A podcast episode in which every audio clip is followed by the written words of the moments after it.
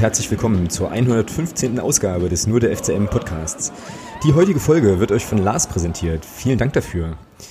Ja, gegen Paderborn ist ja das Riesentorspektakel so ein bisschen ausgeblieben, aber ähm, trotzdem gab es einen weiteren Punkt gegen den Abstieg. Wie die Partie zu bewerten ist, werden wir ja natürlich heute wieder hier besprechen.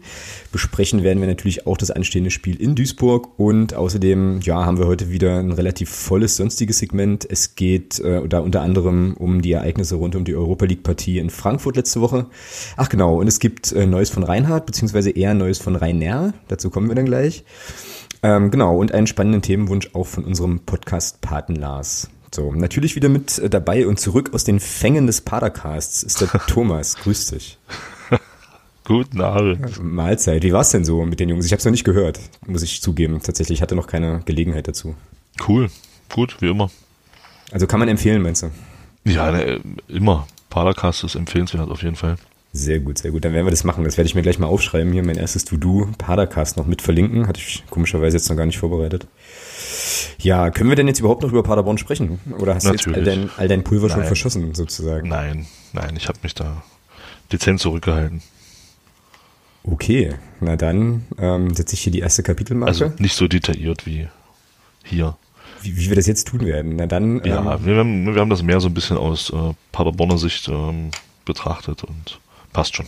okay, willst aber nichts spoilern, weil die Leute sollen ja da auch reinhören, ne? Genau. Okay, okay. Na dann spoilern wir auch nicht. Äh, Und ja, machen so wie immer, oder? Schauen ein bisschen zurück so Natürlich. aufs äh, Spiel, ein paar Sachen. Ähm, gab ja schon so ein paar Highlights durchaus auch. Unter anderem supporttechnischer Natur. So, ähm, tja, deine Gesamteindrücke von der Begegnung. Zu Sonntag.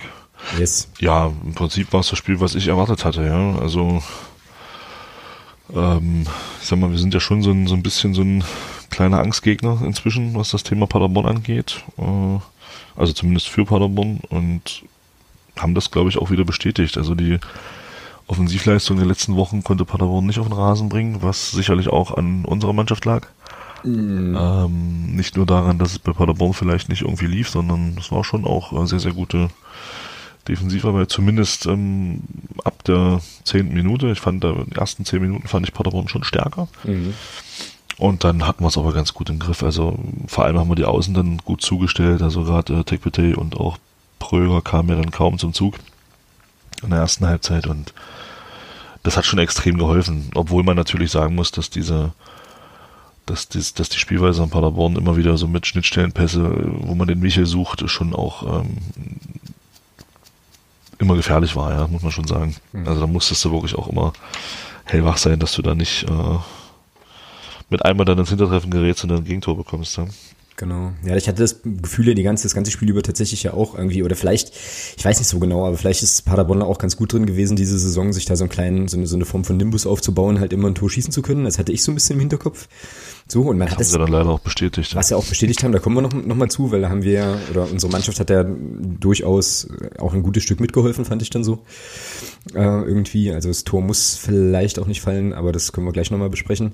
Ja, aber das war halt schon immer so eine latente Gefahr, fand ich halt. Ne? Und ähm, ich meine, über unser Offensivspiel können wir gleich nochmal reden, aber was man bei Paderborn ja wirklich gut gesehen hat, ist, wie die, also, naja, vorne, wer waren der Zweite? Ähm, Michel und Zulinski, genau. Und diese beiden, Zulinski. die beiden Offensiven, die die haben, dass die halt eigentlich immer kluge Laufwege hatten, so. Und was man halt auch gesehen hat, fand ich, gerade auch bei der, ähm, bei der ersten Szene von dem Tech Bate, ich hoffe, ich spreche das richtig aus, da so eine elf Minute, wenn die Platz haben im Mittelfeld, ja, dann können die schon auch äh, gewaltig schnell kombinieren und so. Und dann ging's ging's relativ häufig, relativ fix.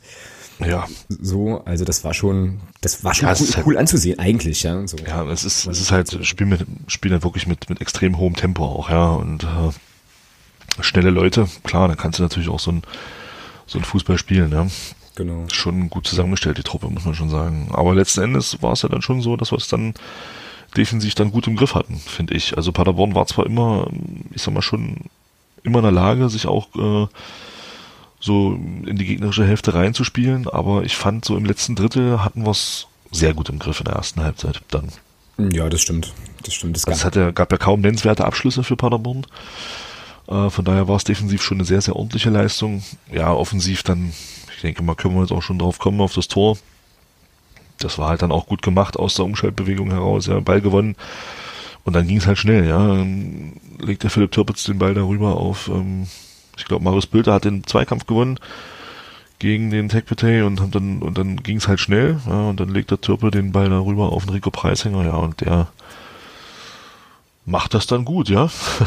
Schießt endlich mal ein Tor. Ich musste dann in der Situation direkt an den äh, an den MDR-Podcast denken, wo er ja zu Gast war, wo er dann auch sagte, dass das ein bisschen das, wo, also was heißt ein bisschen, das ist ja das, woran er gerne noch arbeiten wollen würde, eben äh, Torgefährlichkeit und so.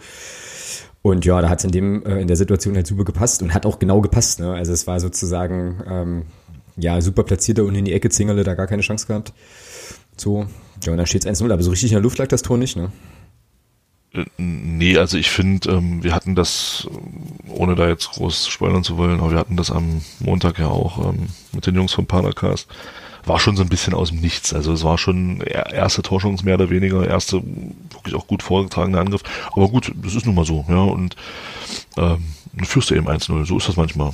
Genau. Und dann finde ich, haben wir es in der ersten Halbzeit richtig gut gespielt. Also Paderborn war dann schon, das hat man gemerkt, die waren dann, ich will nicht sagen verunsichert, aber die waren schon beeindruckt. Und äh, auch von der von der Gangart, ich meine, wir haben ja viele Zweikämpfe gewonnen, das war, glaube ich, auch entscheidend im Mittelfeld, ähm, dass da die, die, die Achse im Mittelfeld und vor allem auch hinten in der Abwehr Erdmann und Müller da viel, viele Zweikämpfe gewonnen haben. Und ja, da hat man, glaube ich, Paderborn schon beeindruckt damit, mit der Spielweise. Man auch ein bisschen von der Gangart eben anders war, als zum Beispiel Köln das gespielt hat vor vor einer Woche.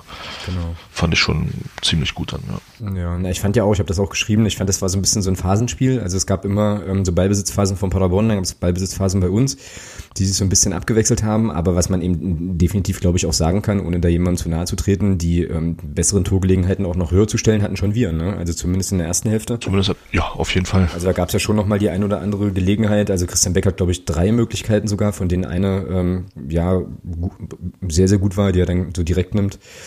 Ähm, dann halt natürlich Zingerle dann auch da stand, wo er stehen muss. So, also das war schon, das war schon sehr, sehr ordentlich und mit dem 1-0, mit dem es dann in die Halbzeitpause ging, äh, auch völlig in Ordnung. Ja. Hätte sogar vielleicht noch ein Stückchen höher äh, sein müssen. Ich glaube, ich habe irgendwann noch mal zu dir gesagt im Spiel so, naja, wäre schon schön, wenn wir hier noch mal ein zweites oder ein drittes machen, um dann halt safe zu sein, weil 0-2 bockt ja Paderborn auch nicht wirklich.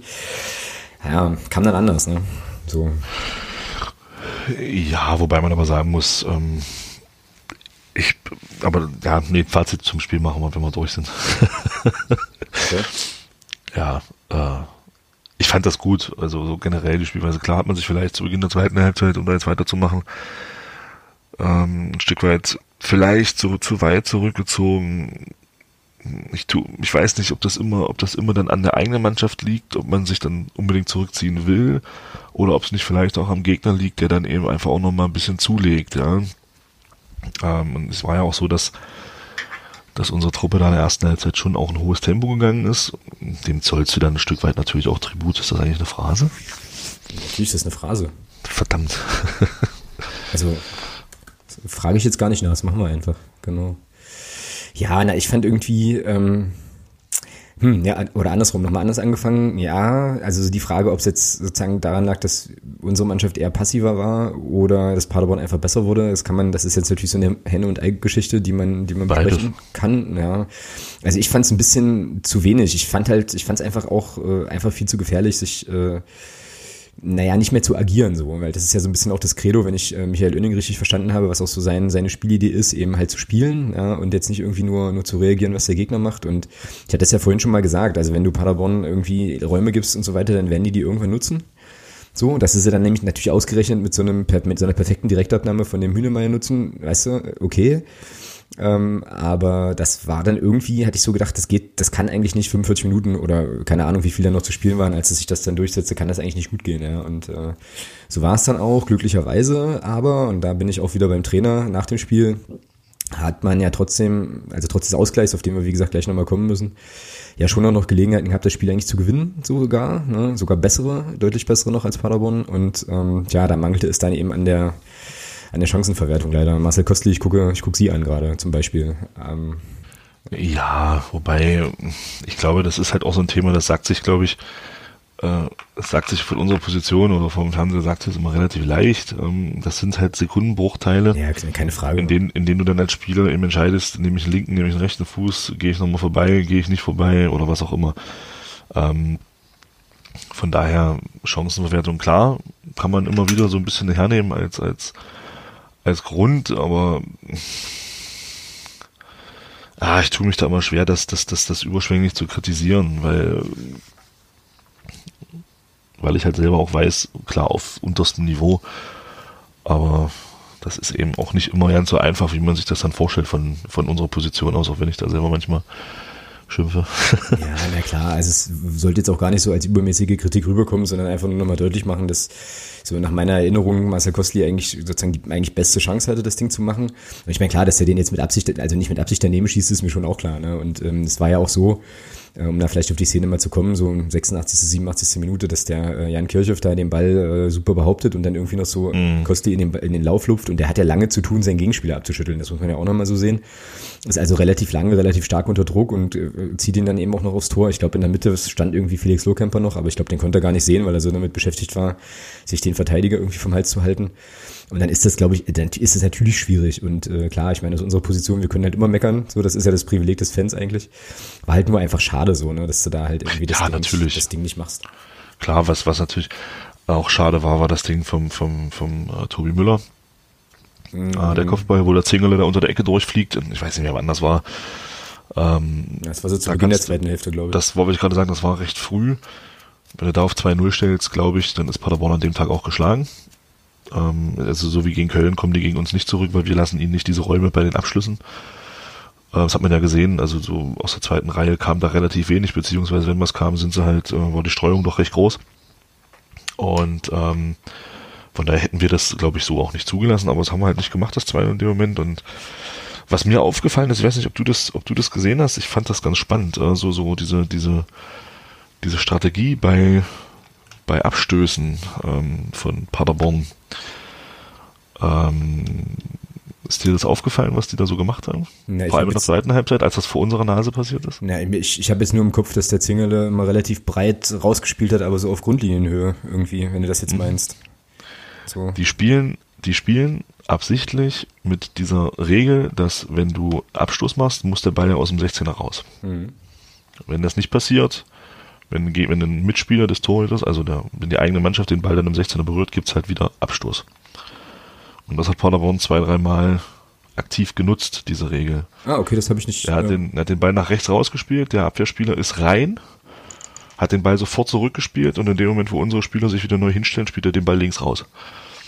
Das hat er zwei, dreimal gemacht und das war nicht, das sah mir nicht, äh, nicht zufällig aus. Das war schon einstudiert. Okay. Und das fand ich eine sehr, sehr interessante äh, Strategie, einen Abschluss auszuführen, muss ich sagen. Hm, weil das was einen Vorteil bringt? Naja, du hast schon die, den, die, Möglichkeit, ich sag mal, wenn, wenn so ein Freischuss gepfiffen wird, bist du ja als, als, als Gegenspieler schon, stellst dich wieder neu hin, drehst dich um, stellst dich wieder neu hin, du bist ja dann in dem Moment nicht 100% fokussiert. Mm, okay. Und, und damit haben die halt gespielt, ja. Und dann hat man schon die erste, schon zwei, dreimal die erste Pressinglinie stark überspielt. Mm. Fand ich sehr interessant, also. Ja gut, und das kannst du ja auch mit einem Torhüter wie Leopold Zingerle, der halt auch fußballerisch e-, extrem gut ist, auch, auch gut machen. Ne? Also hast du ja dann auch keine, keine Sorgen an der Stelle. Ähm, der Dirk schreibt jetzt gerade hier auf Twitter noch so ein bisschen was von Schauspieltruppe. So. Also ich habe jetzt äh, so größere Schauspieleinlagen von Paderborn gar nicht so genau im Kopf. Hast du da noch irgendwie was? Naja, ich glaube, das hat sich ganz gut die Waage gehalten. Also ich fand, ja, ähm, fand ich nämlich auch. Also ich fand Paderborn damals in der dritten Liga, wo wir hier 1-0 gewonnen haben, fand ich das ganz schlimm. Das habe ich, also das, das war wirklich, aber ich finde, in diesem Spiel hat sich die Waage gehalten. Ich, ähm, ja, da hat er auch einmal aus einer Situation wesentlich ja. mehr gemacht, ja, als oh, es ja. war. Und äh, von daher sollten wir da, glaube ich, ein bisschen den Ball flach halten. Also da hat, äh, ich fand das diesmal wirklich äh, im Rahmen. Hm. Es war jetzt nicht irgendwie schlimmer als äh, oder, oder besonders schlimm. Fand, also so habe ich es zumindest nicht empfunden. Nee, ich auch nicht, genau. Aber so ist es ja mit, mitunter äh, dann auch unterschiedlich von der Wahrnehmung her. Der Ed Leuchtekin schreibt noch, äh, Kostli unglücklich, aber hat das Offensivspiel belebt. Äh, mangelnde Spielpraxis, Fragezeichen, ja, mit Sicherheit so. Also definitiv. Ähm, aber ob er das Tor macht, wenn er mehr Spielpraxis hat, weiß man auch nicht. Ne? Ähm, das ist ähm, auch sozusagen ins Land der Spekulationen zu verweisen. Genau. Oh, und du kriegst jetzt hier gerade den Hinweis, Thomas, dass du bestimmte Dinge mit dem Padercast schon ausgewertet hast. Ja, aber es hört ja nicht jeder hier den, also äh, genau. Wir müssen ja sozusagen alle, alle bedienen letztlich. äh, und ich habe das auch nicht äh, bisher sozusagen alles vernommen, also von daher alles, alles cool. Äh, ja, ja, na, die können schon, die können schon spielen, die haben schon auch eine Idee, so, das ist schon äh, alles keine Frage und die stehen nicht umsonst da oben, das kann man äh, so sehen, definitiv. Ähm, also ist für mich jetzt auch nicht so der typische, also weiß ich nicht, ob es einen typischen Aufsteiger gibt, aber ähm, ich glaube, die Saison, die wir spielen, ist jetzt zumindest was die Tabellenregion betrifft, vielleicht auch nicht unbedingt ungewöhnlich so für einen Aufsteiger. Und Paderborn gehört da irgendwie in eine andere Kategorie, finde ich. Also die haben, weiß ich nicht, das ist fußballerisch schon, schon, schon sehr, sehr gut, was sie machen. Ähm, aber das hatten wir jetzt schon mehrfach quasi. Lass uns mal noch auf das, auf das 1-1 gucken. So, weil wir ja da beide im äh, Stadion auch gesagt haben, diese Flanke, die da kommt, das war eine Ecke, wenn ich mich da richtig erinnere, irgendwie. Einwurf. Da, oder ein Einwurf, der dann halt nicht geklärt wird. Ähm, und dann kommt eine Flanke von links von dem, war das Vassiliades, weiß ich gar nicht genau, ist eigentlich auch egal. Also irgendwie kommt eine Flanke von links und Hünemeyer steht dann rechts im Strafraum völlig frei, nagelt da halt, also aus meiner Sicht unhaltbar, äh, dann zum 1-1 rein und Zwei Sachen fand ich da ärgerlich. Äh, ärgerlich eins, also Ärgerlichkeit eins war, dass ähm, der Typ, der die Flanke schlägt, halt den Marius Bülter da ganz gut vernascht auf links ne, und sich da Platz schafft. Und ähm, ja, dann weiß ich nicht so genau, ob man das kritisieren muss, aber ähm, der Michel Niemeyer stand halt vom Hühnemeier relativ weit weg, so. Aber das ist natürlich wahrscheinlich, also das Spielgeschehen war ja eher auf links, ne, so. Und dann verlagern die das mit der Flanke schon gut. Aber ähm, ja, ich glaube, die Flanke hätte auch nicht unbedingt passieren müssen, oder? Wie siehst du es? Ja, es gibt halt, ich glaube, drei Situationen. Wenn man das jetzt mal wirklich recht, wirklich pragmatisch betrachtet, gibt es drei Situationen, wo du das verhindern kannst. Das ist der Einwurf, den sie sehr schnell ausführen und dadurch eben diesen, diesen, diesen Platt, diesen Raum auch haben, da auf der rechten, auf der linken Seite. Ähm, da musst du einfach schneller da sein. Ja, äh, ja, und dann eben das einzige Mal, wo Marius Bülter defensiv wackelt, mhm. ist halt die Szene, wo der Vasiliades an ihm vorbeigeht. Mhm. Ja. Mhm. Ja, da muss man eben aber auch sagen, die Flanke ist halt mit dem Außenriss überragend geschlagen. Ja. Und klar, es ist dann schon so, dass der Michael Niemeyer sich einen Schritt zu weit in die Mitte orientiert, ja, zum Ball hin, anstatt bei seinem Gegenspieler zu bleiben. Und dann, klar, kann man natürlich sagen, es ist das Ding von Michael Niemeyer. Ich würde sagen, das ist, das gehört ihm zu 50 Prozent und 50 Prozent Marius Bilder. Ja, sicher. Flanken, ja. Also das ist, ja, und das Tor ist natürlich klar. Das ist, das ist so eine Situation, ähm, Tor oder Stadiondach. Genau. Und äh, bei Paderborn läuft's eben zurzeit, die haben halt auch das Selbstvertrauen und dann ist das Ding eben drin. Ja, ich glaube, eine Situation spielst du dagegen gegen eine Mannschaft, die 17. ist und drei Spiele in Folge verloren hat, fliegt das Ding aufs Dach. Ja, und, Klar, logisch, ja. Und der Hühnemeier zimmert das Ding dann eben unhaltbar da in die Kiste rein. Ja, also war schon ein geiles Tor und Torwart kann da gar nichts machen. Das sind, glaube ich, sechs Meter oder so. Ja, er trifft den halt mit dem Vollspann. Ja, ja. ja, also wenn du da die Hände hinhältst, brichst du dir, glaube ich, die Hand dabei. Und äh, von daher war es ein gutes Tor, klar. Ärgerlich, weil es eben vermeidbar war, aber das ist halt jedes Tor. Ähm, Fußball ist ein, kannst du wieder Strich oh, machen, Fußball ist halt ein Fehlerspiel. Juhu. Ja, und, und Ergebnissport. Ähm, und Ergebnissport. und von daher ähm, ja, ärgerlich, aber es war halt, ich glaube, da waren wir uns beide auch einig im Stadion, es war halt zu dem Zeitpunkt auch völlig verdient. Ja, absolut. Ja, ja und ähm, ich fand aber beeindruckend, muss ich sagen, und das ist mir, das ist auch das, was, was wir ja nach dem Bielefeld-Spiel schon besprochen hatten, ähm, dass die Mannschaft nach dem Ausgleich äh, wieder eine Schippe drauflegen konnte. Mhm. Ja, dass man dann es wirklich geschafft hat, dann auch konsequent wieder Paderborn mehr vom Tor wegzuhalten. Und das fand ich, das fand ich, das war dann schon auch ein Schritt, wo du siehst, okay, da ist eine Weiterentwicklung sichtbar. Ja. Genau, das ist ja auch das, was der Oenning sagte dann im äh, ja, genau. Manche, dass du da nicht wackelig, wackelig wirst, so, sondern dass das dann irgendwie schon weiterhin passt. Ja, das ist so. Ja.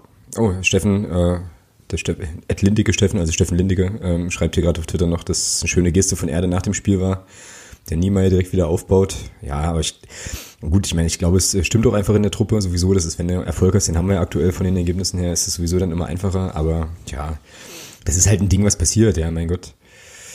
So. Eben. Ja. Naja. Gut, ähm, ja, damit ist dann sportlich, glaube ich, erstmal zu dem Spiel irgendwie alles gesagt. Also ich denke, unterm Strich kann man sich darauf einigen, dass das ein völlig, völlig okay so unentschieden ist, so, ähm, was man. Ja, war, finde ich auch. Also es war dann schon auch den, den, den ähm, Spielanteilen auch angemessen, dass das Spiel dann 1-1 ausgeht. Klar, ich hätte auch lieber gewonnen, keine Frage. Äh, aber das war dann schon okay, das 1-1. Genau, der Optimist sagt jetzt halt, okay, weiterer Punkt gegen den Abstieg. Äh, Pessimist sagt halt wieder kein Heimspiel gewonnen, aber ich meine, wenn man jetzt schaut, wir hatten jetzt Kiel zu Gast, wir hatten Paderborn zu Gast. Die Leute, die, äh, ja, die die Spiele verfolgt haben, werden auch gesehen haben, dass das jetzt keine, keine Truppen waren, die du im Vorbeigehen halt mal eben so schlägst so. Und wir waren bei beiden Spielen ähm, auch in der Lage, das zu gewinnen. Genau. Ich weiß, wir haben es nicht gewonnen. Ja, ja, klar. Vier Punkte, die da irgendwie äh, fehlen sind.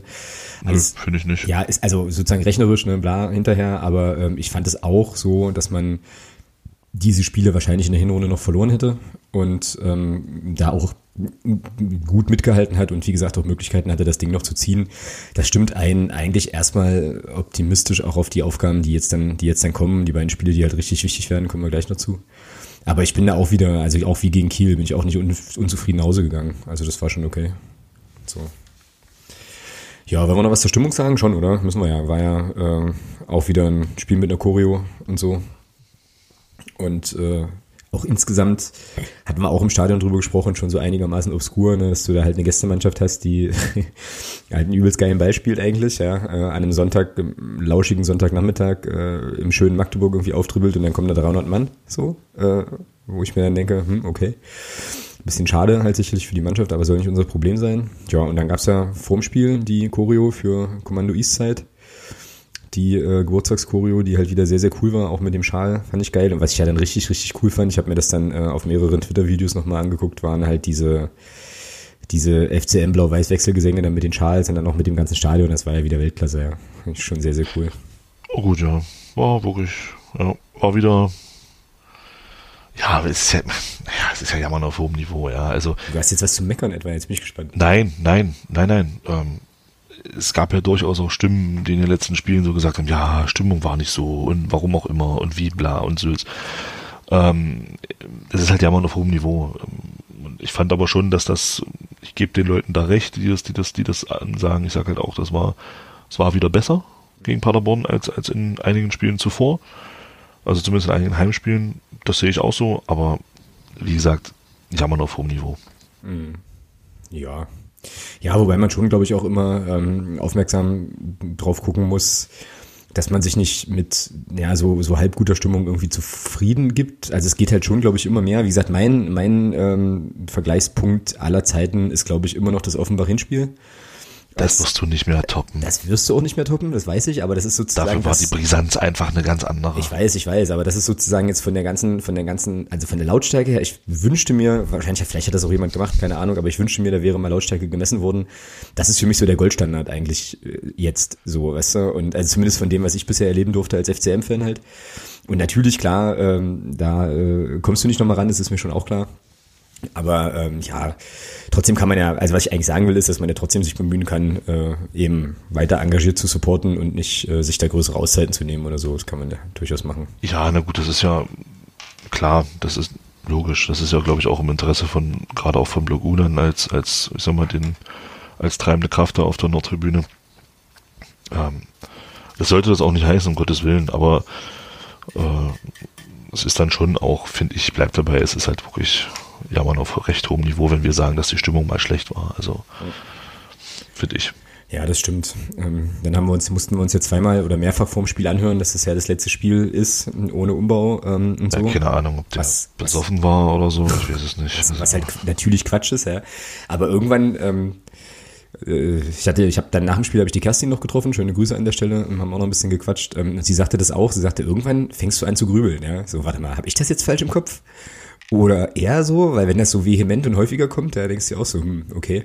Aber es ist ja tatsächlich so, dass Sandhausen das letzte, doch, na klar, Sandhausen ist das letzte Spiel in der Konstellation und gegen Heidenheim müssen wir das erste Mal umziehen, so war es ja. Genau. So wurde es zumindest auch kommuniziert. Ja. Ja, dann war das Paderborn. Also ähm, zwei Punkte gegen Paderborn geholt. Ich habe es im Blog geschrieben, das schafft nicht mehr der FC. Also von daher ähm, alles Wölkchen an der Stelle. Ja, ist ja so. Also im, im, Kreuzvergleich heißt es dann auch, dass wir das Heimspiel gegen den FC natürlich gewinnen müssen. So. Ähm, und wir wissen ja auch alle, wie, wie Quervergleiche im Fußball immer total gut sind. Dem, ja, das, das funktioniert super. Ja. Das, äh, da kommen wir nachher nochmal drauf wahrscheinlich, wenn wir das Thema Eintracht Frankfurt kurz aufmachen. Du musst übrigens jetzt mal irgendwie noch einen schlauen Satz sagen, in dem die Worte Eis und Lösung vorkommen. Ich hatte vorhin schon ein bisschen was im Kopf. So, ich hatte mir überlegt, dass halt vielleicht Herr, Herr Erdmann, als er sich da so übertrieben ähm, hat feiern lassen für einen Foul, was wäre eine Lösung gewesen. Ja, dann hat er wahrscheinlich den, den, den, den Leuten, also den Physios gesagt, nee, hier kein, also so, so. Eis ist auch keine Lösung. Kein Nein, Eis, kein ist, Eis ist keine Lösung. Irgendwie so. Ja. Jetzt gibt es bestimmt schon den einen oder anderen, äh, ein oder die andere, die irgendwie so zuhört und sagt, sind die, sind die jetzt, sind die jetzt dicht oder was ist hier los? Ja, sowieso. Ja. Vielleicht klären wir ja es sowieso. vielleicht klären wir es nachher noch auf. Äh, mal gucken. Ja, vielleicht. Eventuell. Ja. Vielleicht ist Eis ja doch eine Lösung, man weiß es halt nicht. Ja, Ja, das stimmt. Na, Eis ist ja immer eine Lösung. Kein Eis ist halt keine Lösung. ja das ist richtig. Genau. Ja. Sehr gut, sehr gut. Gut, ähm, noch irgendwas zu Paderborn. Was sagt, was sagt denn Twitter eigentlich zu Paderborn? Ähm, ja, Support bei Auswärtsspielen besser als bei Heimspielen ist mein Empfinden, schreibt Diana. Mhm, ja, Ja, aber das ist ja, glaube ich, äh, das ist, glaube ich, recht häufig so. Mhm, Das ist ja auch bei, ähm, bei Szenen so wie zum Beispiel Köln, die halt dann zu Hause ja, relativ stark enttäuscht haben. Oder auch, oder auch. Bayern. Bayerns Auswärtsmob ist stark. Ja, genau. Dortmund übrigens genauso. sagen. Dortmund übrigens auch.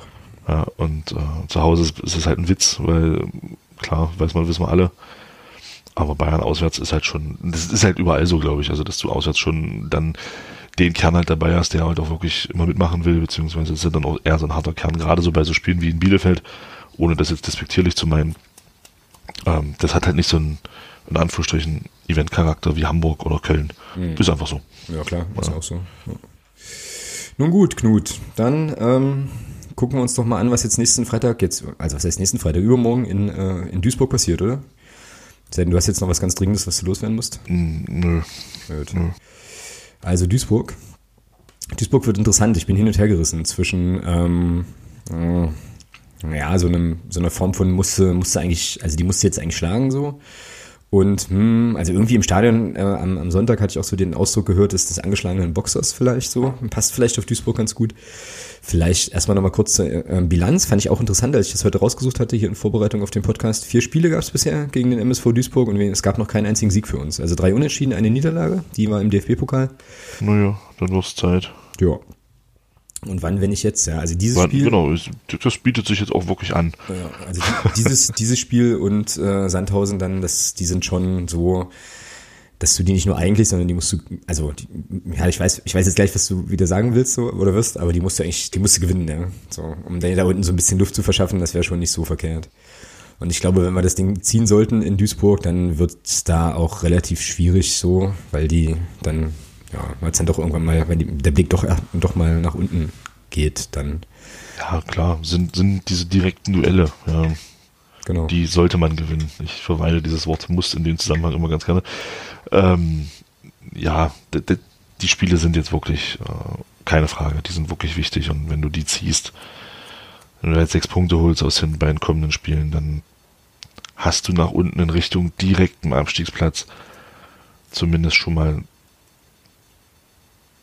doch einen recht großen Abstand. Ja. Und das, davon kannst du dann auch, glaube ich, zehren am Saisonende, wenn du das Programm siehst, was wir dann noch haben. Mhm.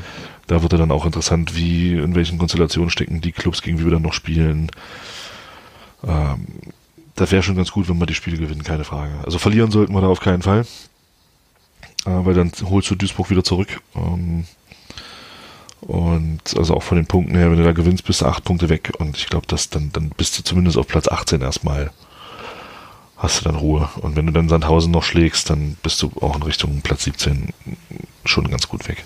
Ja, ja, das sind jetzt halt so die beiden Spiele, wo wir es wirklich, also die wir, also wo wir es wirklich direktestens beeinflussen können gegen die direkte Konkurrenz. Ich meine, Ingolstadt haben wir schon geschlagen. Ähm, so, und wie gesagt, weißt du auch nicht, was von oben, also in Anführungsstrichen, also für den oberen Tabellenregionen da vielleicht auch nochmal durch, durch äh, rutscht in die untere Richtung. Dresden, ich guck dich an gerade zum Beispiel. Ähm, ja, also das wäre schon, das wäre schon gut, auf jeden Fall. Ich habe mir jetzt nochmal angeschaut, wie Duisburg so die Saison bestreitet und das ist nicht sehr gut, muss man ganz einfach so sagen. Also die haben, sind bekanntermaßen der 18. haben 17 Punkte, also die haben sozusagen die Winterpause nicht so gut genutzt und sind gestartet so, dass sie gewonnen haben. Gar nicht wahr. Die haben das erste Spiel nach der Winterpause haben sie verloren, auswärts in Bochum, gut okay. Dann zu Hause Darmstadt geschlagen. Das war aber noch das Schuster Darmstadt, war wahrscheinlich auch nicht so schwierig. Dann auswärts, auswärts in Fürth verloren. Zu Hause gegen Union Berlin verloren. Okay, das kann aber auch passieren. Und jetzt auswärts bei Erzgebirge Aue unentschieden gespielt. So. Ja, dann wird jetzt die nächste Niederlage eintreten gegen den großen ersten FC Magdeburg. Das muss zwingend so passieren. Aus meiner Sicht immer noch. Ich bleibe dabei.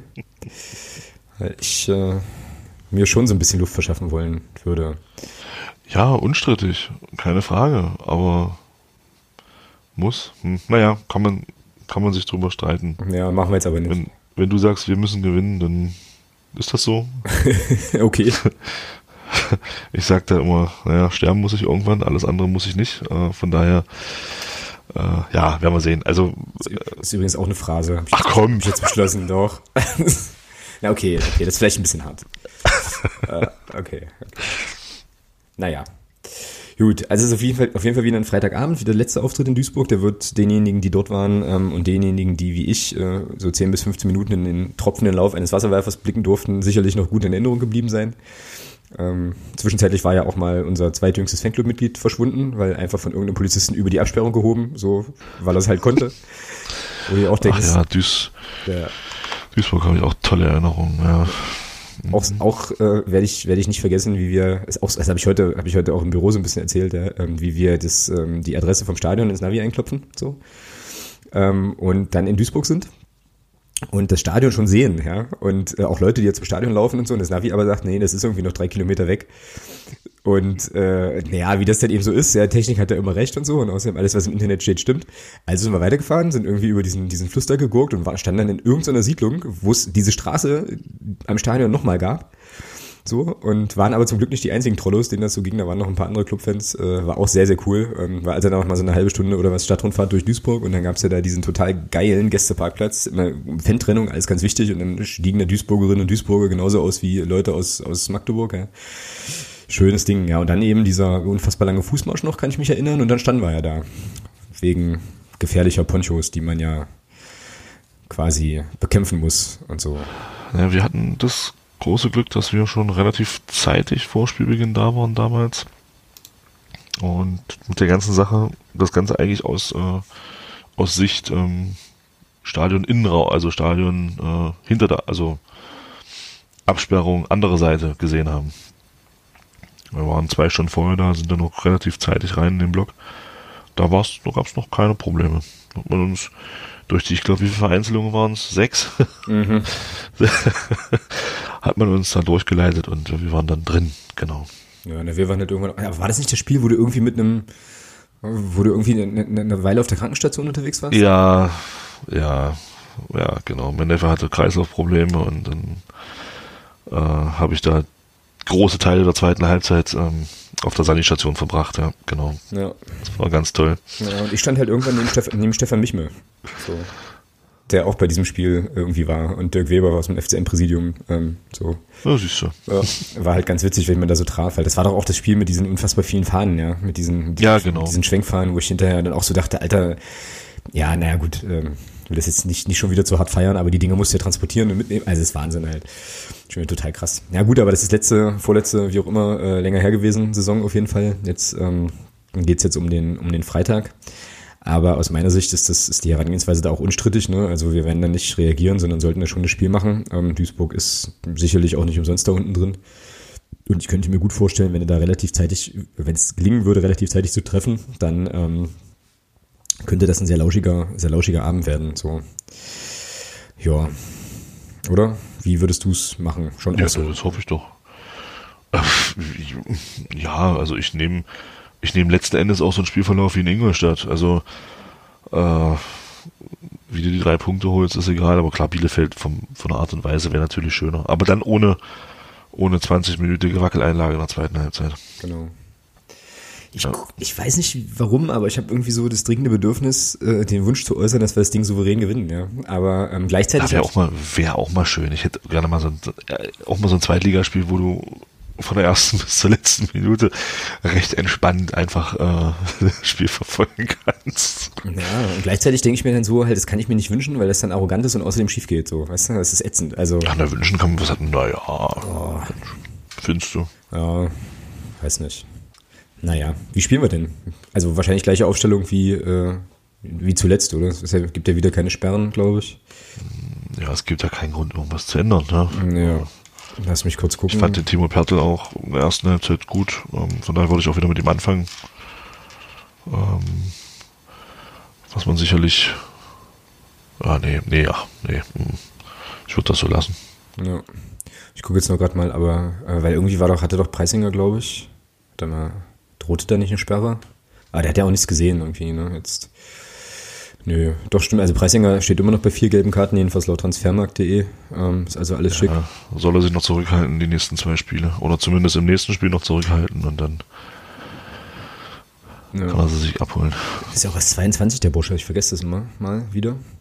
Also gegen Duisburg, also vor allem dann auch gegen Sandhausen braucht man. Mhm, definitiv, ja. Definitiv. Ja. Sag mal, was ist denn eigentlich mit Richie Weil? Das weiß ich nicht. Spielt ist, nicht mehr. Also der ist ja auch, also der ist ja auch gar nicht mehr im Kader, ne? So, ich glaube, ich glaube, der war mal irgendwie angeschlagen oder so. Also irgendwas sowas konnte man mal zu Beginn der Saison vernehmen, also zu Beginn der Rückrunde oder des neuen Jahres vernehmen, aber jetzt ist er irgendwie auch völlig Raus. weg von der Bildfläche. Ja, mein Gott, ist er nicht der Einzige. nee, das stimmt. Ja, geht's ja anderen auch noch so. Das ist richtig. Grüße an Nils Gutzen an der Stelle zum Beispiel. Der aber immerhin in, der, äh, in 2019 schon mal Minuten gesehen hat auch. Gut, also äh, ausstellungsmäßig machen wir, machen wir nichts anderes. Ne? Also Pertl Erdmann Bülte, Kirchhoff, Preisinger Lapravotlo, Kemperbeck Türpitz, genau. Ja, Tipp, Ergebnis? Tipp, puh. Ja. 2-0. Okay. Das, ohne es abgesprochen zu haben, hatte ich das auch im Kopf. Also ähm, ich glaube nicht, dass Duisburg, ich hoffe nicht, dass Duisburg durchschießt gegen uns. Und ich würde das sehr gern sehr früh sehr klar machen. So irgendwie. Ja. Wir sind ja diesmal, glaube ich, wenn ich zumindest das Ticket richtig gesehen habe, ähm, ist das Stehplatzblock in der Ecke.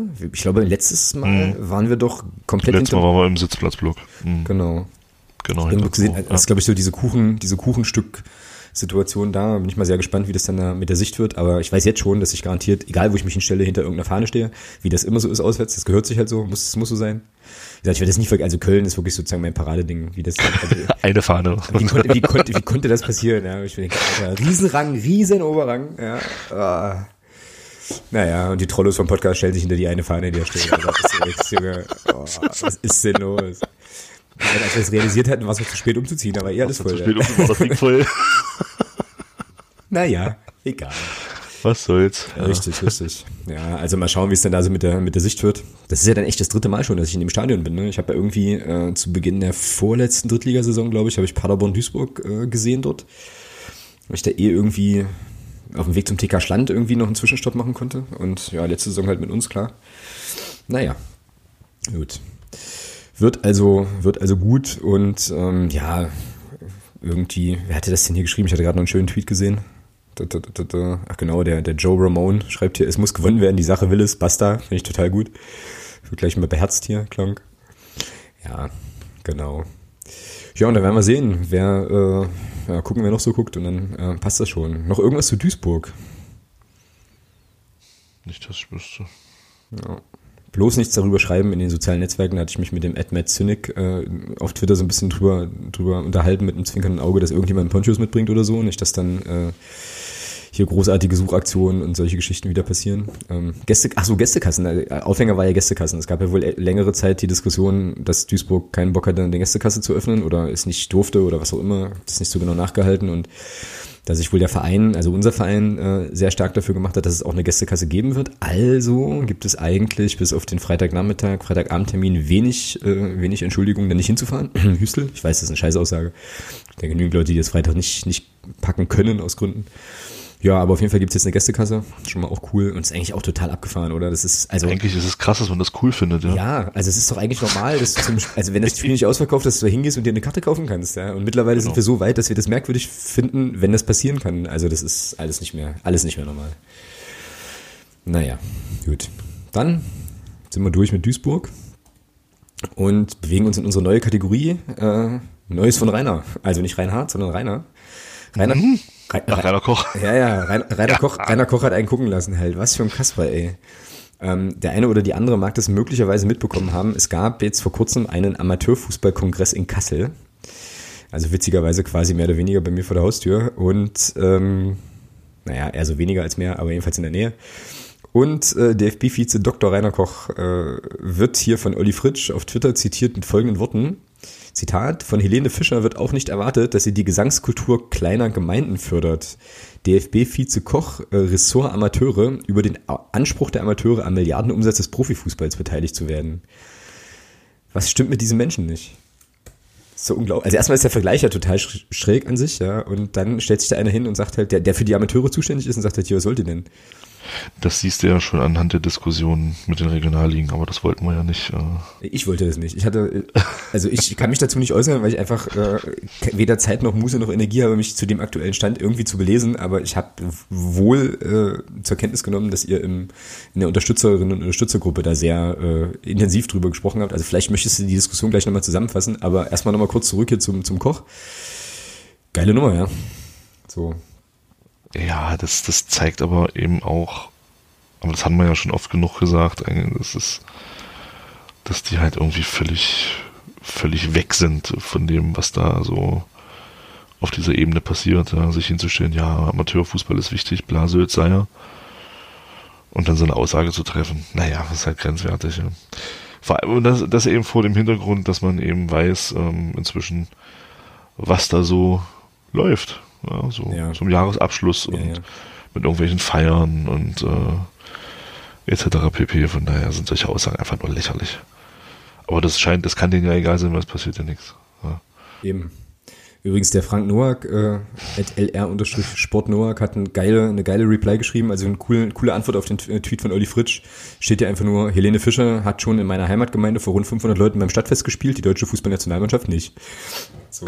Uh, nice. Zu null. Nice. Der, der geht an den, an den Herrn Noack. Bist du noch da? Ja. Okay, weil es von mir gerade im, im Hörer so ein bisschen geknackt hat. Ähm, und ich ja immer leicht nervös werde. Ähm, ja. Genau, weil neulich bei irgendeinem Podcast redete ich und redete ich und redete ich, ich glaube, war für 120 Minuten und dann hörte ich keine Antwort mehr und stellte fest, als ich dann das Arbeitszimmer verließ, dass eine, einer unserer beiden Kater ganz glücklich vor, ähm, vor dem LAN-Kabel saß, was halt nicht mehr in der Steckdose steckte, weißt du? oder halt in der Buchse. Fand ich total geil. Deswegen bin ich da immer so ein bisschen nervös. Ja, ja, ja. Freut, freut, freute sich. Guck, was ich gemacht habe. Yay, das ist ja tolle Wurst. Naja. Ah, Gut. Ähm, dazu übrigens zu dieser ganzen Causa Amateurkongress und so Geschichten ähm, gibt es einen ziemlich coolen, wie ich finde, einen ziemlich coolen Kommentar auf Zeit Online von einem gewissen Engelbert Kupka. Der eine oder andere möge ihn vielleicht noch kennen als ehemaliger Präsident von der Spielvereinigung Unterhaching der ähm, da mit dem DFB ziemlich hart ins Gericht geht auch. Ich werde das nochmal äh, noch verlinken, den Text, könnt ihr euch dann in den Show Notes anschauen. Ähm, und der dann halt auch nochmal so ein bisschen darauf hinweist, dass es nicht so sehr klug ist, äh, die Basis so arg zu vernachlässigen, weil alle Nationalspieler in aller Regel äh, erstmal in der Basis, an der Basis anfangen auch. Und so, und das ist halt, also, naja, das ist halt wahrscheinlich aber auch wie überall in der Gesellschaft, ne? Also die Schere geht auch da eben auseinander und die Leute, die da oben äh, auf der Fettschicht mitschwimmen, äh, die interessiert dann wahrscheinlich der, naja, es klingt jetzt krass, aber äh, das, wie es gemeint ist, der Bodensatz dann nicht mehr so wenn man einmal da oben ist. Und es ist aber, ist aber echt erbärmlich. Aber naja, gut.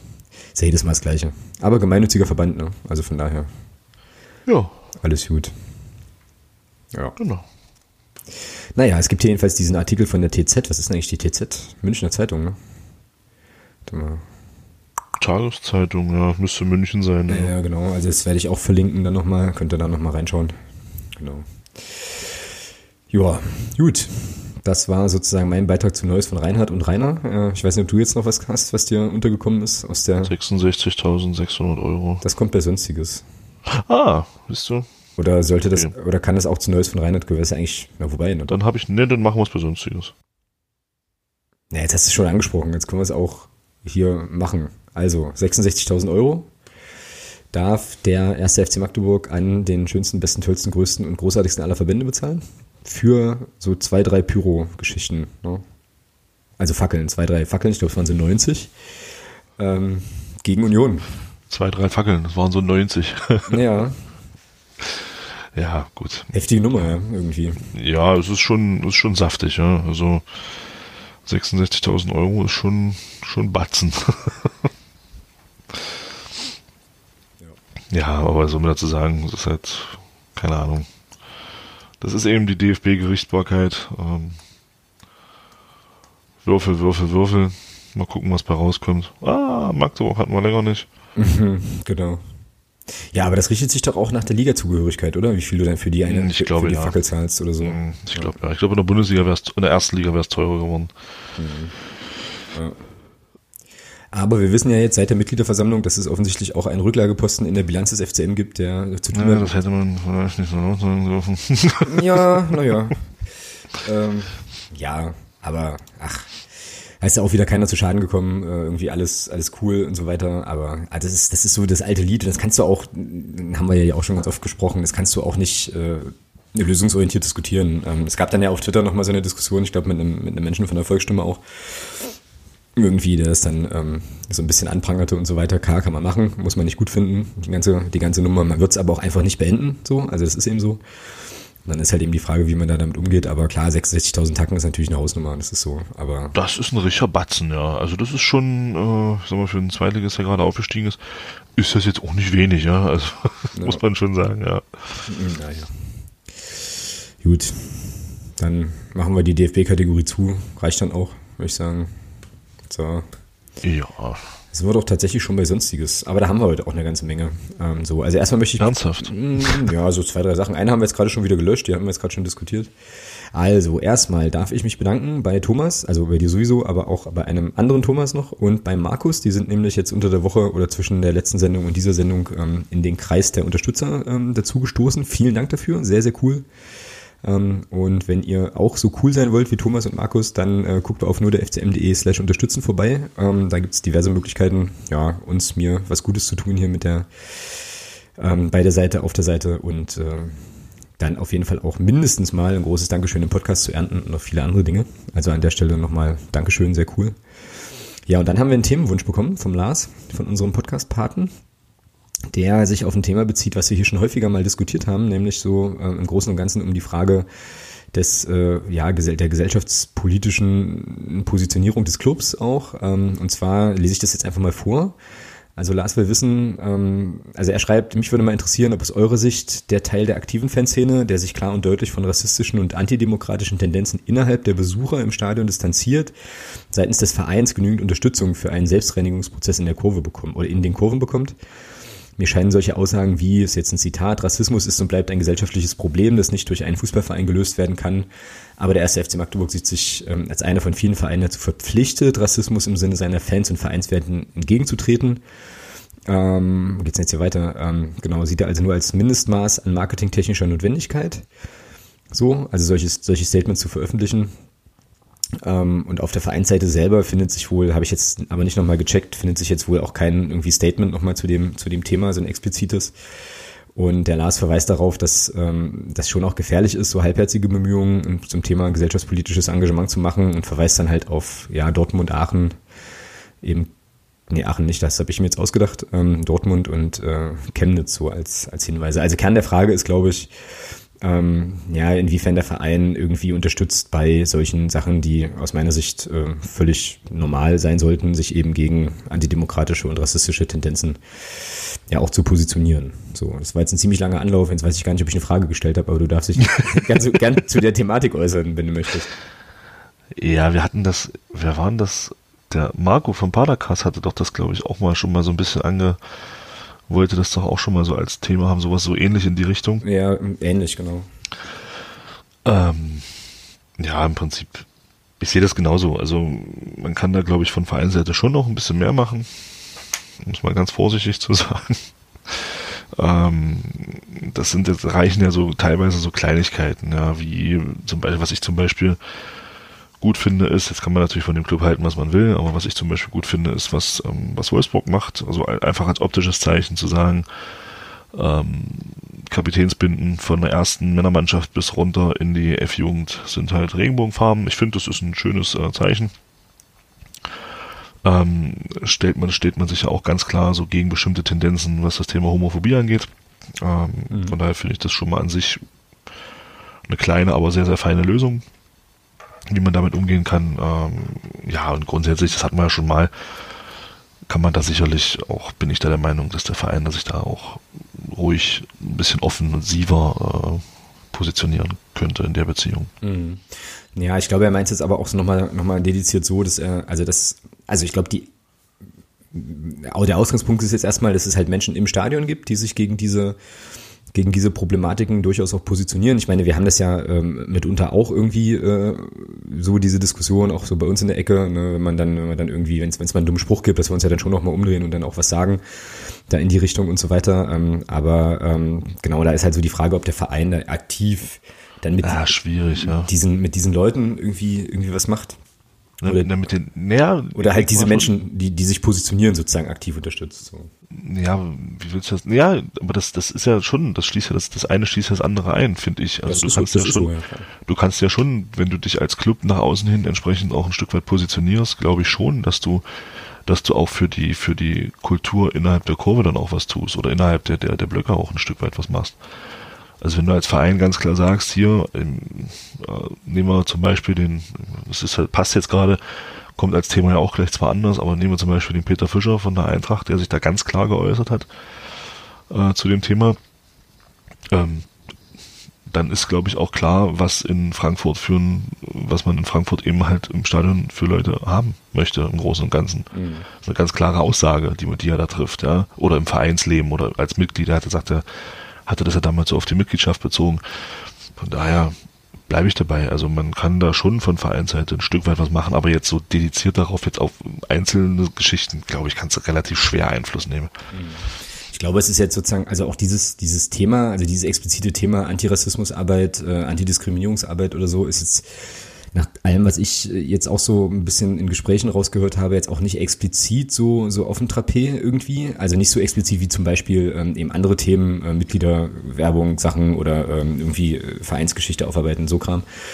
Ähm, so, wobei ich schon auch glaube, also das Ding ist, andersrum angefangen. Das Ding ist halt, ähm, man könnte es sich als Verein noch ein bisschen einfacher machen, glaube ich, weil man bestimmte Dinge in diese Richtung ja sowieso schon macht. Ja, also wenn ich quasi sage, ich habe, äh, habe ich auch hier schon ein paar Mal gesagt, ich habe in der Jugend Menschen, ähm, in den Jugendmannschaften Menschen aus allen, aus allerhand Ländern, das ist für uns selbstverständlich und da äh, ist es natürlich, also erlebst du ja auch solche, solche Formen von, von Integration ein Stück weit und so, ähm, dann könnte man natürlich das auch noch viel, viel expliziter nach außen tragen, als anstatt es einfach nur so zu machen weil du dich damit ja dann auch positionierst. Ne? Ähm, und ich weiß auch, was Lars meint mit ähm, diesen Statements, die es ja manchmal gibt. Ähm, so, die dann eben, äh, ja, die dann eben so mal als, als kleine, als kleine Pressemeldung kommen, weil es irgendwie dann auch gerade alle machen oder so, wenn es einen besonderen Anlass gibt.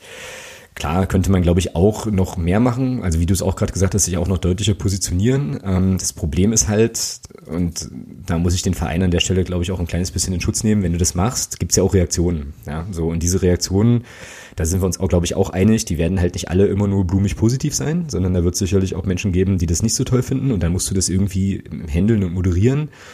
Und das klingt jetzt, ist jetzt eine total bescheuerte Aussage, aber ich könnte mir auch gut vorstellen, dass das auch eine Ressourcenfrage ist nachher. So irgendwie zu sagen, wie äh, gehst du sozusagen dann mit, mit Reaktionen um, wo du halt wirklich auch, auch drauf eingehen musst. So, und dann ist das, ist diese Sache, Antidiskriminierungsarbeit und so weiter, glaube ich, auch eine Sache, die, äh, die man so anfassen muss, dass du sagen musst, okay, man müsste wahrscheinlich erstmal ähm, noch mehr Ressourcen haben, ähm, generell, um dann eben auch solche Fragen und solche Thematiken eben auch offensiv angehen zu können. So, und eben nicht nur mitzuschwimmen in solchen Aussagen, sondern auch selber so Zeichen zu setzen.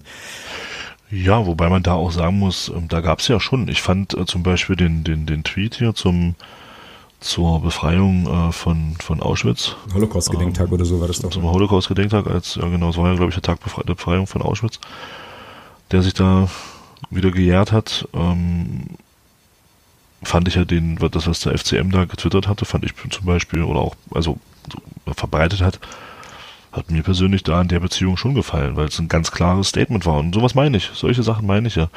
Und ähm, jetzt machen wir uns nichts vor, die Kommentare, die dann kam, teilweise kamen, damit entlarven sich doch die Deppen, die das schreiben ja, nur selbst. Ja, das ist klar. Ja? Das ist logisch. Und, und da musst du als Verein auch nicht drauf reagieren. Also das ist ja dann, das, das ist halt so gesehen, gelesen, gelacht, gelöscht, ja.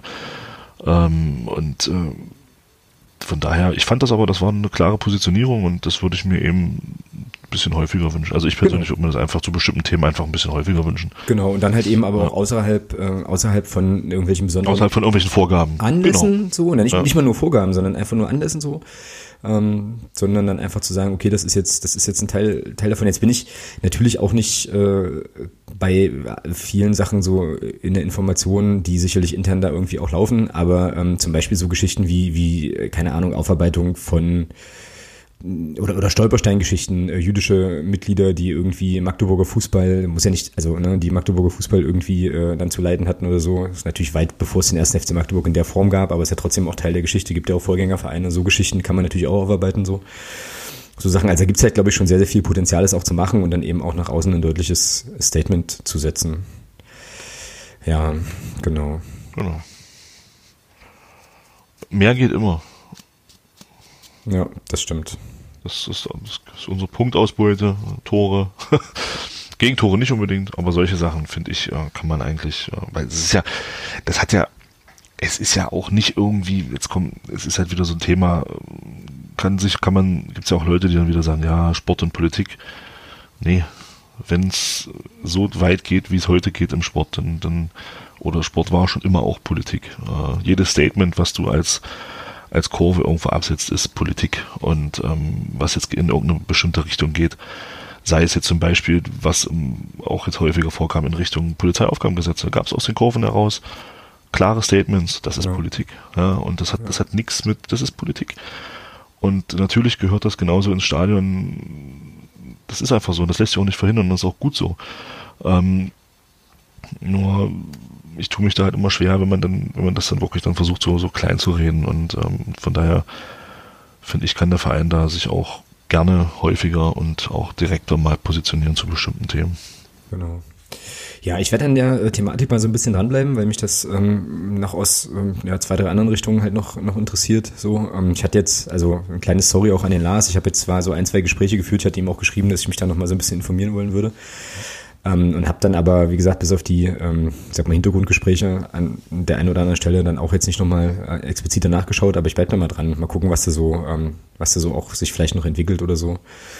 Weil das definitiv, äh, das ist jetzt wieder so mein Kulturpessimismus, aber definitiv auch ein Thema äh, ist, was äh, uns ja, wenn man so die gesamte gesellschaftliche Entwicklung betrifft, äh, betrachtet, sicherlich auch noch ein bisschen stärker ein bisschen stärker äh, in der Zukunft äh, ja, berühren wird. So. Jetzt gibt's ähm, auf Twitter gerade noch so eine kleine Diskussion äh, über die Frage, äh, ob nicht, wenn so irgendwie Affenlaute im Stadion äh, geäußert werden oder so Geschichten, ob dann halt nicht auch der Nebenmann eingreifen muss. Das sehe ich absolut so, natürlich, klar. Also ähm, das ist ja dann auch eine Form von Zivilcourage so, wo man sich dann, wo dann gar nicht so sehr der Verein erstmal individuell zuständig ist so, sondern ähm, wo man dann selber auch was machen kann. Macht es natürlich auch nicht immer, ne? kommt auch immer so ein bisschen auf die Umstände an. So, aber ähm, ja, ich glaube, aber das hast du ja jetzt schon mal gesagt, auch wenn der Verein eine deutliche Positionierung einnimmt, dann ähm, überträgt sich das, glaube ich, auch und couragiert das, glaube ich, auch noch Leute in der Kurve mit. So. Gut. Okay, aber wo wir gerade beim Thema Politik sind, haben wir eigentlich die goldenste Überleitung zum nächsten, zum nächsten Thema auf unserer sonstiges Liste. Ähm, Grüße an Peter Beuth nach Wiesbaden, also hier von mir ein paar, ein paar Meter weg. Es geht natürlich um die äh, Geschehnisse rund um das Europa League-Spiel von Eintracht Frankfurt gegen Schachtja Donetsk letzte Woche. Ähm, also für diejenigen, die das vielleicht nicht so mitbekommen oder so nachvollzogen haben, es war so, dass ähm, die Eintracht also im Rückspiel in die, ich glaube, ins Achtelfinale einziehen konnte und es dann auch geschafft hat und äh, die Eintracht Frankfurt-Fanszene eine riesengroße Choreografie geplant hatte im ganzen Stadion. Ähm, wer Eintracht ein bisschen verfolgt, weiß, dass sie das ja auch häufiger mal tun und das auch sehr beeindruckend ist. Und dann gab es ähm, vor dem Spiel polizeiliche Durchsuchungen, sowohl in der Kurve als irgendwie auch noch in irgendwelchen Räumlichkeiten äh, im Stadion und dann irgendwie auch in, in, so einem, in Sachsenhausen, in so einem Stadtteil in Frankfurt.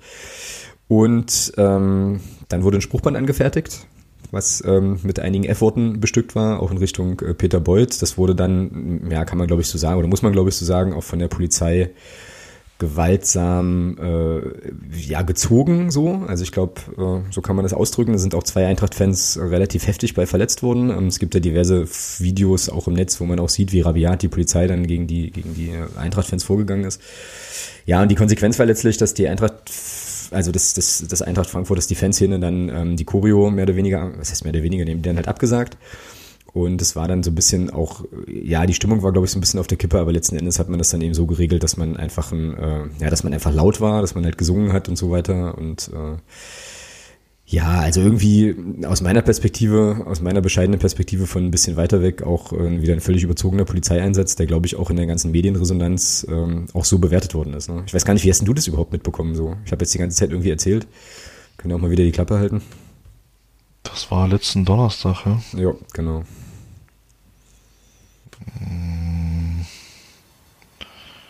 Ich hatte das eigentlich gar nicht mitbekommen. Ich hatte das erst auf dem Schirm, als mich ein Kumpel anschrieb. Äh, so, was ist denn da in Frankfurt los? Und ich so, hey, na, die spielen halt Fußball, ja. Und äh, dachte ich, guckst mal, wie es steht. Vielleicht, vielleicht liegen sie irgendwie 6-0 vorne oder so. Ja, und dann hast du eben gesehen, was da, dann hast du eben so gehört und gelesen dann auch und dann, ja, dann, ja, einfach krass, ja. Also, diese ganze Geschichte, ja, das ist halt einfach übel und da fehlen einem auch so ein bisschen die Worte, ja, wenn man das dann so sieht, ähm, wegen einer Aussage oder wegen einem Interview eines Präsidenten, der eben ein bisschen überschwänglich äh, sich auf dieses Europapokalspiel freut. Ähm, dann so ein Terz zu machen und oder das beziehungsweise das als als Grundlage herzunehmen, um da ja, ich sag's jetzt mal so deutlich aus meiner Sicht, äh, einfach ähm, Polizeigewalt auszuüben oder ausüben zu lassen. Ähm, finde ich schon krass. Mhm. Und was, also was, was ich immer besonders heftig finde, ich meine, da ist ja der, scheint ja der Herr, also ist wirklich mit, mit einer sehr, sehr weit entfernten, äh, mit einem, mit einem sehr, sehr, weit entfernten Blick drauf auf die Geschichte, aber ich finde es immer wieder faszinierend, dass es bei der Polizei scheinbar niemanden gibt, der bestimmte Dinge auch mal hinterfragt. Also zumindest auf höherer Leitungsebene. Das, das ist so, macht mal, ja, alles klar. Mhm. Ja, das sind halt Kommandostrukturen, ne? So. Ja, also dass da scheinbar keiner mal dabei ist, der irgendwie mal, also wenn es um sowas geht, es gibt sicherlich genügend, möchte da jetzt auch nicht, um Gottes Willen nicht überein, es gibt sicherlich auch genügend, die ihren Kopf einschalten bei bestimmten Sachen. Aber dass da auf höherer Ebene scheinbar, dass das, ihr, ihr müsst jetzt da, ja, wir machen das so, ja, ja, ja. Ja, also das ist so, wo ich mir sage, ey, und dann da so rein zu marschieren und dann, was hast du ja schon gesagt, das eine Video, was ich da, was ich da gesehen habe, wo die den, wo die da ein, der sitzt da halt auf so einer Balustrade,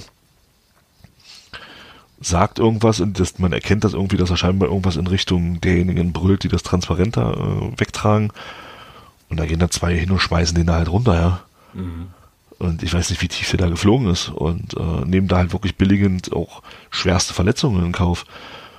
Und das wird folgenlos bleiben. Mhm. Das ist leider Wie so. immer. Ja. Und, und das ist halt das, was dann, was dann so schlimm ist. Ja, das wird halt komplett folgenlos bleiben. Beziehungsweise wird vielleicht irgendeiner aus dem Ministerium, irgendein kleiner Dödel, der in irgendeinem Büro sitzt, dem wird man, ja, hier, du, du bist schuld. Der kriegt vielleicht eine, eine äh, geht vielleicht eine Gehaltsstufe tiefer und das war's dann. Also dem Beut wird nichts passieren. Ja. ja ähm, kannst du von ausgehen. Und dann, also, da fehlen einem echt die Worte. Das, also, vor allem auch das Agieren der Polizei dann in solchen Sachen. Das ist ja Wahnsinn. Ja, da so wilde Sau zu spielen und, und, und sich da auch keiner Schuld bewusst zu sein. Auf der Pressekonferenz dann da einen Tag später oder, oder auch der Twitter-Account, das ist ja Wahnsinn. Ja, was, was da für ein, also die reden sich das halt auch noch schön und erzählen dann was, ja, wir mussten so handeln, bla bla bla. Nee. Mhm. nee. Ja, das ist, das ist insgesamt wirklich alles, äh, alles krass. Also, ähm, was, also eine Sache, die du gesagt hast, muss ich nochmal verstärken. Auslöser der ganzen Geschichte war ja tatsächlich offensichtlich dieses Interview von dem Peter Fischer, von dem Präsidenten, der halt gesagt hat, ja, das Stadion wird halt brennen. So. Und da kann man sich jetzt drüber streiten, ob das eine clevere Formulierung war, so, weißt du, aber jeder Mensch, der schon mal, ähm, ja, weiß ich nicht, drei Texte zum Thema Fußball und, äh, und so Sachen gelesen hat, äh, der wird diese Formulierung kennen, ja, das ist einfach, also es ist ja völlig weltfremd anzunehmen, dass der, dass, dass der Präsident von, von Eintracht Frankfurt da jetzt eine Pyroshow ankündigt, so, und dann auf Grundlage dieser Ankündigung da quasi in sich einen Durchsuchungsbeschluss zu organisieren und die Kurve zu durchsuchen, ist sowas von drüber und dermaßen mhm. Hanebüchen, das geht gar nicht. Und was man noch dazu sagen muss ist. Sie haben nichts gefunden. Ja, sie haben nichts gefunden, okay. Aber was man ja noch mal dazu sagen muss ist, die Eintracht war ja, glaube ich, eh schon auf Bewährung. So, das heißt also, jeder, der äh, ansatzweise weiß, was da abgeht, wusste, dass es definitiv keine Pyroshow geben wird, weil wenn Eintracht Frankfurt weiterkommt und die sind ja nun gegen Inter Mailand weitergekommen, hat keiner Bock auf einen Zuschauerausschluss. So, weißt du? Das, also da wäre nichts passiert, einfach, glaub, also, weißt du, und dann, aber da so zu agieren, ist sowas von dermaßen derbe. Schöne, also, ja, weiß nicht, ob es eine, ob es eine schöne Seite der Geschichte gibt, aber eine Sache, die ich vorhin noch gelesen habe, kurz bevor wir aufgenommen haben, ist, dass ja die Eintracht jetzt bei Inter Mailand irgendwie 13.000 Ticket kriegt, Tickets kriegt, mhm.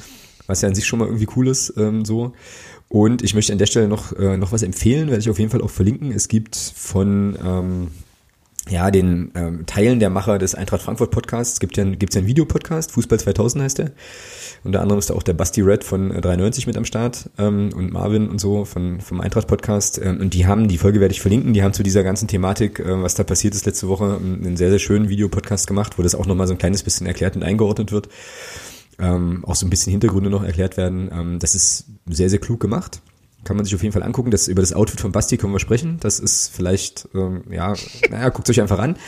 Jedenfalls, äh, ich habe erstmal so gedacht, was trägt er da? Und habe dann gedacht, okay, einfach nicht hingucken, einfach zuhören. Aber gut, Grüße an der Stelle. Ähm, da wird es nochmal schön erklärt. Da haben sie dann, glaube ich, auch die Rechts, äh, ah, irgendeine Frau, die, glaube ich, über Gerichtsort, Gerichtsverfahren in, in Hessen irgendwie berichtet, für die Hessenschau haben sie da auch am Start, die erklärt das nochmal. Und da wird das nochmal so deutlich, wie völlig irrational und abstrus das ist. Und was man noch, letzte Sache dazu, was man dazu noch wissen muss vielleicht, ist, dass der gleiche Peter Beuth letzten November im Zusammenhang mit der, ich glaube, mit der Innenministerkonferenz ja ein Interview gegeben hat, wo er sich doch sehr vehement dafür ausgesprochen hat, man möge doch bitte Leute, die Pyro zünden, in den Knast stecken. So. Ja, das, das Schlimme, das Schlimme ist eben natürlich wieder, das ist jetzt wieder wirklich auch groß, aber es ist halt einfach so, ähm, das Ganze musst du, musst du ja leider Gottes, das musst du ja auch in einem gesellschaftspolitischen Konsens ja, sehen. Natürlich. Oder, oder Zusammenhang, nicht Konsens, musst du ja in einem, in einem gewissen Zusammenhang sehen. Und das ist ja das, was, was, was mir persönlich auch an der ganzen Geschichte noch viel mehr Angst macht. Ähm, das Ding in Dortmund, mhm. Herd gegen Hertha, mhm. wo man da die Hertha-Fans äh, ja, provoziert hat, indem man dort die Zaunfahne weggerissen hat.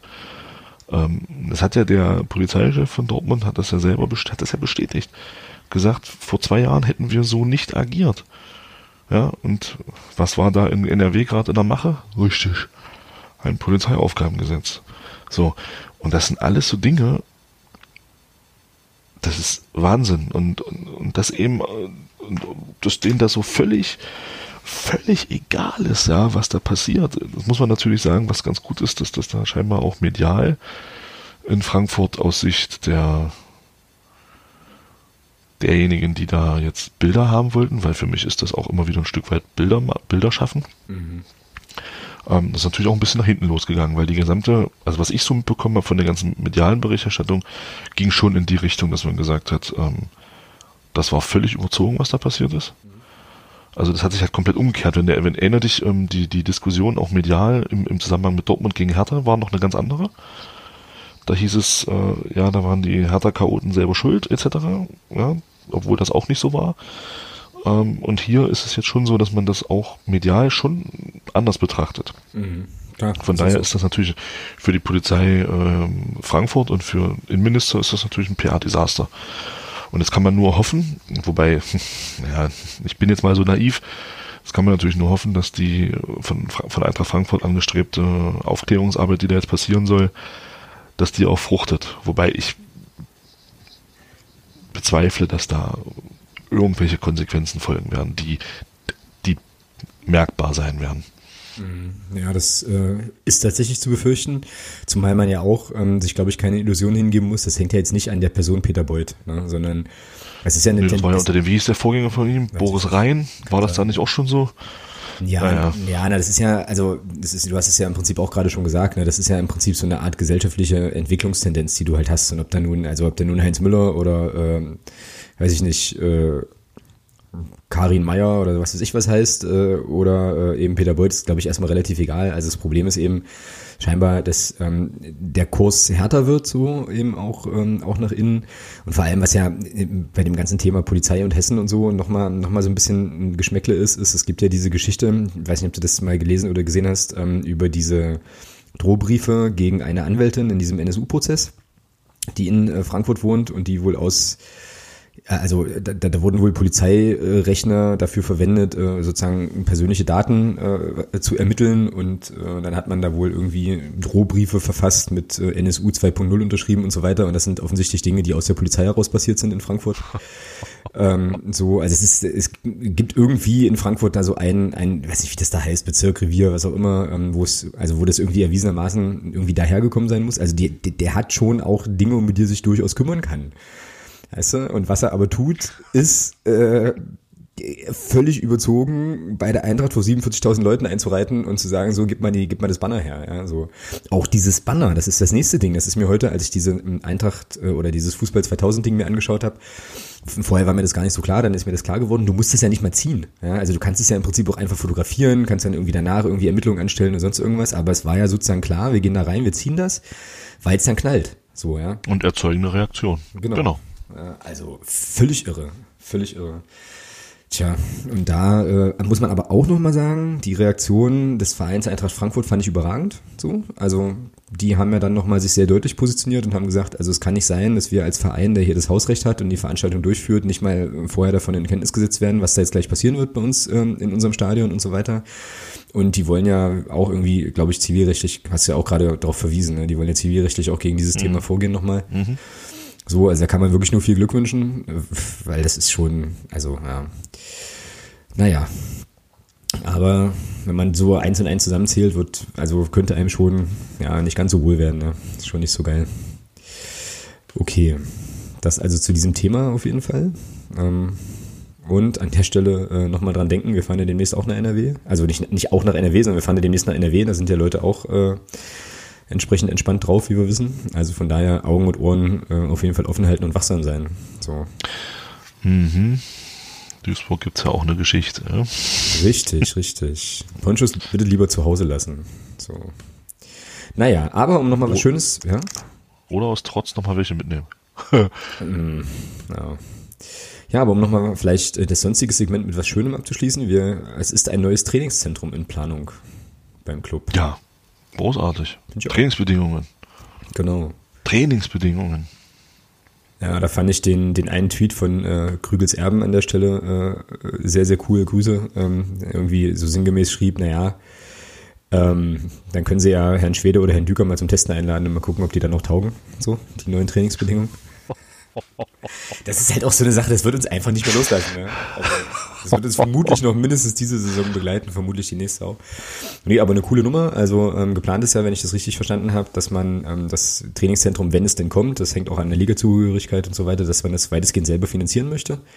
Das dann quasi auch dem Verein gehören würde und ähm, man baut es dann direkt neben die neben das Nachwuchsleistungszentrum. Ja, und schafft dann halt einfach sinnvolle Bedingungen. Ne? Also irgendwie Mannschaftsräume, ähm, gemeinsam, also irgendwie eine Mensa für Profis und Nachwuchs und so. Klang schon ziemlich cool. Würde aber auch bedingen, dass wir weiterhin in der zweiten Liga spielen dürfen. Noch etwas länger. So. Ja, das hatte ich jetzt noch so auf dem Zettel. Hm. Ja, muss man sehen, ja. Also ich denke mal, das ist ja sicherlich ein Prozess. Das musste ja auch ich glaube nicht, dass das von heute auf morgen gemacht ist, sowas. Also mhm. auch so eine Planung, das ist ja schon eine Geschichte. Ich hoffe, dass jetzt die Leute, die das jetzt dann so gelesen haben, den Artikel, äh, der Mario Kalnick hat sich da wohl sehr an, am, am Vorbild Red Bull Leipzig äh, mhm. orientiert. Mhm. Nicht, dass es dann wieder heißt, äh, bloß nicht Red Bull Leipzig. Das hat ja nichts mit Red Bull Leipzig zu tun.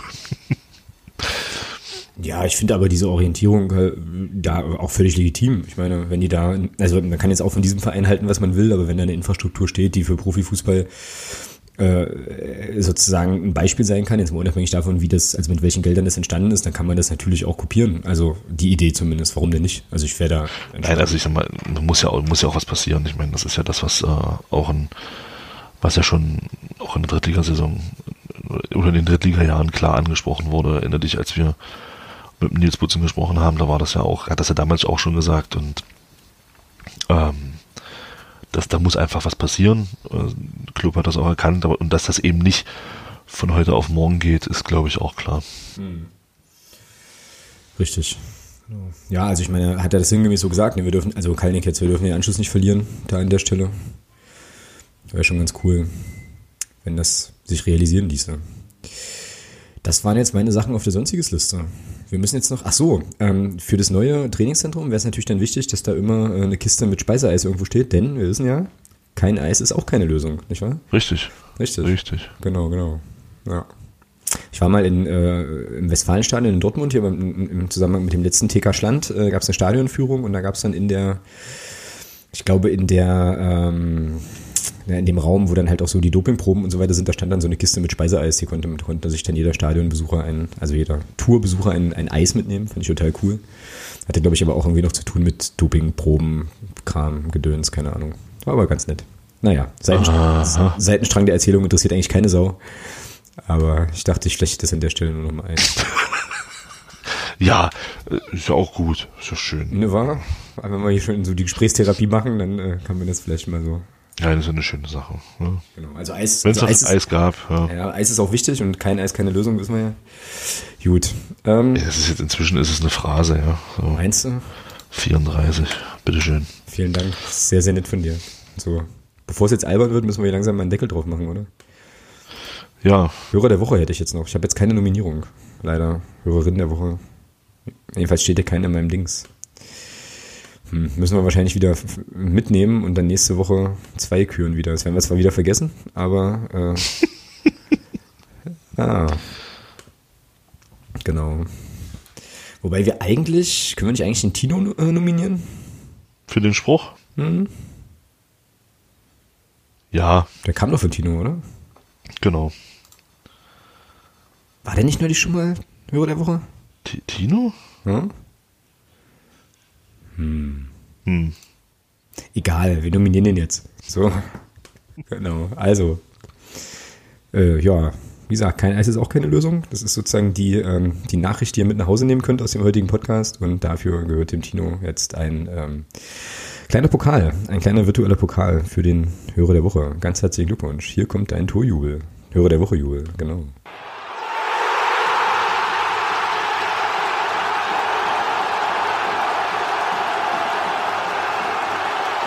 Ich bin nicht sicher, ob wir das nicht in Zukunft immer so machen sollten, dass wir den Sendungstitel vorher schon festlegen und dann irgendwie versuchen, völlig radebrechen, äh, äh, irgendwelche Verbindungen zu, zu bringen, die dann äh, legitimieren, dass wir diesen Sendungstitel auch nehmen können. Ja. Sind wir eigentlich durch, oder? Für die, Das müsste es gewesen sein. äh, ich glaube, äh, Ich gucke auch. auch nochmal. Eine Sache habe ich noch, eine Info Oh, für die, okay, nächste, für die noch. nächste Woche. Ich hoffe, dass du es auch noch Ach so. Ähm, Nächste Woche ist der, warte. Ne, irgendwas mit März. Auf jeden Fall kommt, der, kommt die Podcast-Folge dann erst am Donnerstagabend. Weil wir auch erst am Donnerstagabend aufnehmen werden. Äh, Okay. Da, red, da reden wir nochmal drüber, offensichtlich. Aber irgendwie, irgendwie hatten wir das schon vereinbart, weil ich habe da am Mittwoch so einen ganz äh, irgendwie unangenehmen, ja, oder halt einfach einen längeren, länger dauernden Termin. Ähm, dementsprechend müssen wir das Ding schieben auf Donnerstag und hatten uns da. Äh, ist immer gut, wenn man das vorher nochmal geklärt hat, ne? äh, bevor man drüber redet. so, aber irgendwie habe ich im Kopf, dass wir uns dann auf Donnerstag vertagt haben als Aufnahmetermin. So. ah, jetzt wo du es sagst, ja, ja, klar. Ja, Siehst stimmt. Genau, genau. Wusstest Ja, du, jetzt wusstest willst, ja, jetzt, ja, natürlich. Der Termin, ja, klar. Genau, dieser, dieser Termin. Ja, Ja, aber ähm, stimmt. Ja, ich meine, aber ob wir jetzt Mittwoch oder Donnerstag über den Auswärtssieg in Duisburg sprechen, ist jetzt, glaube ich, nicht so, äh, nicht so kriegsentscheidend. Und das nächste Spiel ist ja dann auch erst am Sonntag, also gegen Sandhausen. Von daher, ja. Wird es also passieren in der nächsten Folge, die, ähm, wie wir jetzt gerade etabliert haben, am Donnerstagabend dann erscheinen wird. Dementsprechend und ähm, ja, genau, dann sind wir durch für heute. Es sei denn, Das ist ja Hm? cool. was? Naja, das, was sie geschafft haben. Ja, Schön. genau. Können wir uns jetzt wieder In einer, in einer relativ humanen Zeit auch diesmal. Genau, na, du hast ja alles, was zu Paderborn zu sagen gab, hast du ja schon im Padercast erwähnt, also von daher. An der Stelle auch nochmal die Empfehlung, äh, hilft ja auch immer, das mehrfach zu machen, äh, hört euch den Padercast an, ähm, mit Thomas als Gast. Ich werde das auf definitiv noch nachholen, ähm, werde ich morgen auf der Laufrunde mal machen, denke ich. Und dann habt ihr, glaube ich, einen vollumfänglichen, äh, rekonstruktiven Blick auf das ganze Thema Paderborn und Magdeburg, das Spiel. Genau, und dann wäre es ganz cool, wenn er vielleicht in der kommenden Woche am Donnerstag ähm, hier bei uns wieder reinhört, wenn die neue Folge dann online ist. Gegebenenfalls gibt's sie auch wieder live, das müssen wir dann noch überlegen. Erfahrt ihr dann im Laufe der nächsten Woche auf den üblichen Kanälen. Ja, ansonsten, ähm, denjenigen, die jetzt live dabei waren, vielen, vielen Dank fürs Mitdiskutieren. Ähm, Thomas, dir noch einen schönen Abend und dann äh, hören wir uns in der nächsten Woche hier wieder, oder? Jo. So machen wir's. Alles klar, na denn, hauen Sie rein. Bis dann. Genau. Macht's gut. Tschüss. Ciao.